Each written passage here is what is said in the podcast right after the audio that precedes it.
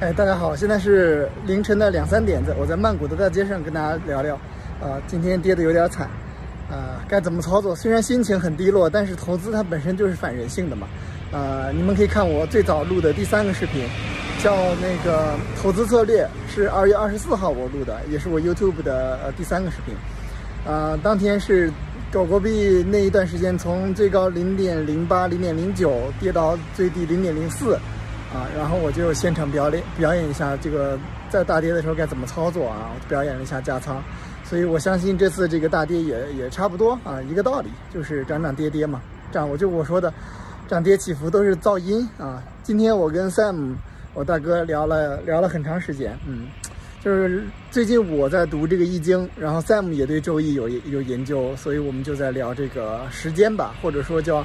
或者就说就这个道这个东西，我们在讨论了很多。呃，我自己的感觉啊，就今天的一些收获就是这个做时间的朋友，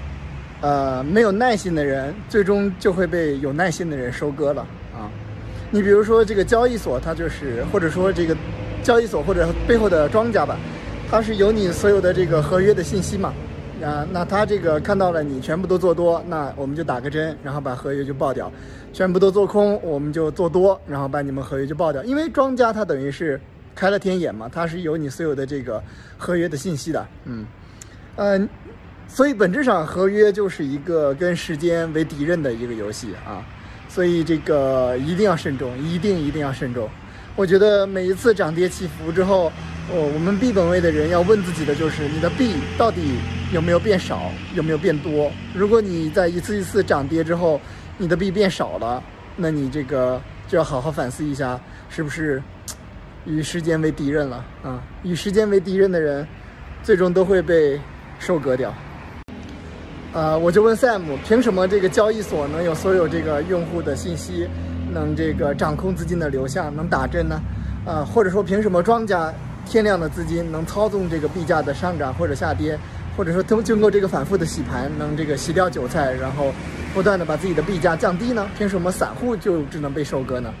我就问他嘛，然后他就跟我。跟我讲，因为这些不论是交易所，还是这个基金大佬，还是这个掌控着天量资金的这些庄家，他们也是经历过大浪淘沙，他们是经历过这个一波又一波时代的洗礼留下来的，他们是与时间做朋友的人，他们是有耐心的人，所以他们就会收割没有耐心的人。嗯，我又问 Sam 了一个问题，我就很好奇，他每天就这个，比如说这个。吃吃喝喝的，玩玩乐乐，然后转一转呀什么的，他也没什么工作。那我就问他，比如说，假如 Sam 你有十个亿，那你你就不想奋斗成为一百个亿的人吗？或者说你不想成为一千个亿吗？你不想成为一个交易所大佬，或者是一个基金大佬，或者是一个这个上市公司大佬吗？嗯，然后我就问他，然后他就跟我讲啊，不能急。一切的一切都是这个，就回到我们说的这个时间和易经的这个东西了。所有的东西它都是一个演化的过程。这个演化呀，或者通俗一点说，这个时间这个维度啊，太伟大，太伟大了。就是他给我举例子嘛，如果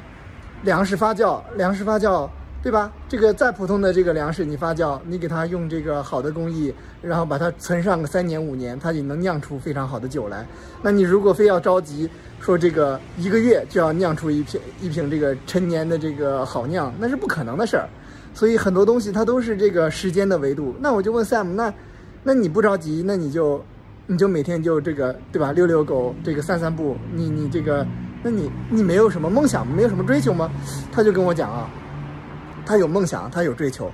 但是他更与这个时间或者与这个宇宙的演化为朋友吧。啊，就是说有些东西它是十年做成的，有些东西是二十年做成的，甚至有些东西是几代人做成的。你比如说这个，不论是爱马仕还是什么 LV 啊，或者是什么布加迪，或者是法拉利这些这些，比如说保时捷啊什么的，咱们这些品牌它都是有好多代的好多代的洗礼，好多代的传承才到了今天的，不是，对吧？一朝一夕啊，这个三天打鱼两天晒网搞出来的，那真的是时间酿出来的这个。这个价值啊，啊，这个对对对我的这个感触就很深。最终就是每个人都要学会妥协吧，啊，每个人都要学会与自己为朋友，与时间为朋友，与这个宇宙为朋友，啊，就是学会与自己和解，与他人和解，与这个宇宙和解这种感觉。呃，所以有有时候我就在思考，我也在这个反思嘛。呃，我们看到了这个星际时代的人，看到了这个去中心化的人，看到了这个元宇宙的这些人啊，我们，嗯，我们怀着这个崇高的理想，有这个伟大的梦想，但是我们也应该脚脚脚踏实地啊，也应该一步一步一步走过来，啊，不能着急，不能着急，真的不能着急。这个，咱们回想一下，因为我之前也举过好多例子嘛，对吧？你这个新中国成立的时候，一九四九年的时候。呃，新中国成立了，那成立了之后还打了这个朝鲜战争，朝鲜战争还打了这个越南战争，啊，到最后，你想新中国成立了之后，我们还经历过什么大饥荒，还经历过文革呢？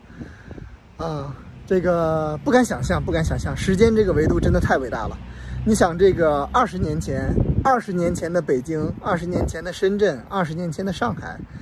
还是这个。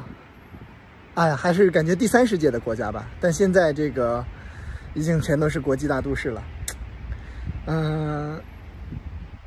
人呀，这个如果你的那个视角不断抬高，然后你的那个时间线不断的扩大、扩大、扩大，慢慢的很多东西就就就想明白了。这也是我最近很大的感触吧。嗯，因为年轻人嘛，年轻人总是这个满怀的这个理想，希望这个世界能。向这个星际世界，向更先进的文明快速的过渡，但事实上，这个道的这个演化，它是不以人的意志为转移的吧？或者说，它需要全人类一起去慢慢的推动这个事儿，它急不得。所以我们每个人在这个过程中，嗯，要享受这个过程，要快快乐乐的这个这个经历这个过程，然后与时间为朋友吧。这是我今天的 最大的感受。嗯呃，最后还有一些新闻，就比如说这个，呃，国内现在已经全面禁止了挖矿，然后，呃，比如说银行全面禁止数字货币嘛，对吧？这个事儿我怎么看？我就记得有一个呃，美国的这个投资人就很早的时候说过，因为当年不是谷歌、Facebook 那些都被禁了嘛，啊，呃，他的说法是这样的：凡是这个，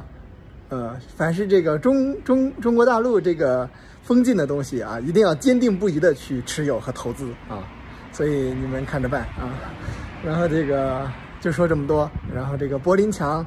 这不是一天被这个推倒的但他推倒的那一下，谁都没有料到就那么快。